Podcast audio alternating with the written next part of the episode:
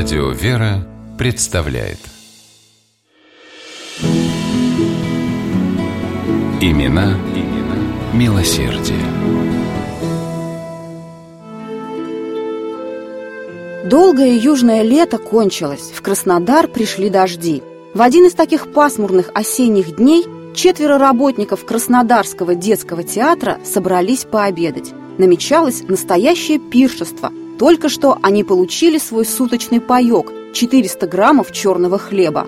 Шел страшный, голодный 1921 год.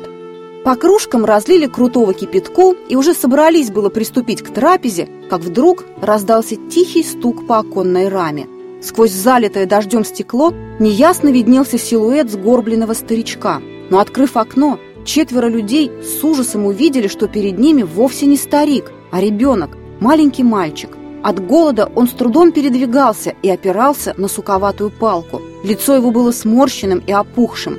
Он медленно поднес руку к губам, потом вытянул ее в направлении смотрящих из окна и еле слышно прошелестел.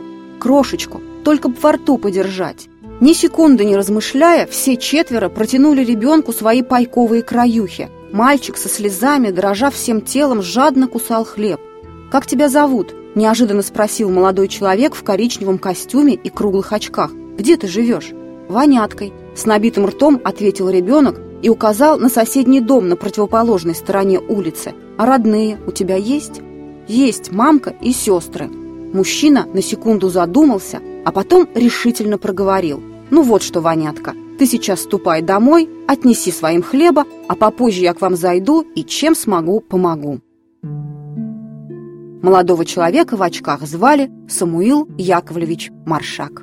Легендарный детский писатель и поэт оказался на юге России в самом начале Первой мировой войны. В 1915 году он вместе с семьей поселился в маленьком городке Острогожске под Воронежем. И почти сразу Маршаков постигло страшное горе. Их двухлетняя дочка Натанель опрокинула на себя кипящий самовар и от ожогов умерла.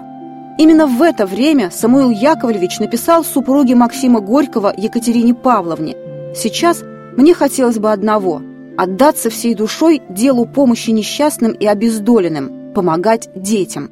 Из Острогожска Маршак перебрался в Воронеж, где стал добровольно оказывать помощь беженцам из прифронтовой полосы, которыми город был тогда буквально наводнен –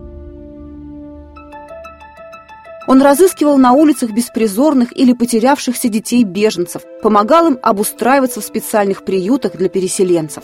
Но вскоре судьба забросила Маршака еще дальше на юг, Краснодар.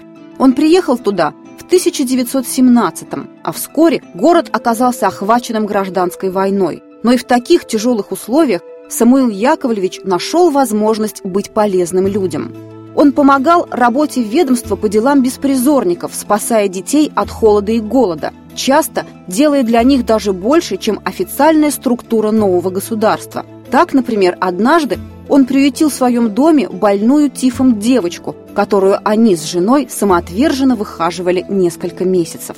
Но самое главное, что удалось сделать Маршаку за его недолгое пребывание в Краснодаре – открыть там поистине феноменальное для того времени явление – детский городок. Сейчас так почему-то принято называть маленькую площадку с песочницей, качелями и горкой, но городок Маршака был совсем другим. Ему удалось выхлопотать целый комплекс зданий, в которых разместились школа, детский сад, учебные мастерские, столовая и даже детский театр, для которого Самуил Яковлевич лично писал и ставил пьесы. Он договорился с властями о продовольственном снабжении, и маленькие обитатели городка получали обеды. Сюда, в этот свой по-настоящему сказочный детский городок, привел маршак Иванятку, постучавшегося пасмурным осенним днем в его окно. Теперь мальчик каждый день ел хлеб и суп, и даже оставалось, что принести домой маме. Он учился плотничать, ходил в школу, а по вечерам заливисто смеялся над шутками Петрушки в детском театре. И таких вот воняток, которых детский городок Самуила Яковлевича Маршака вырвал из лап голода и нищеты, было еще очень и очень много. Имена, имена милосердие.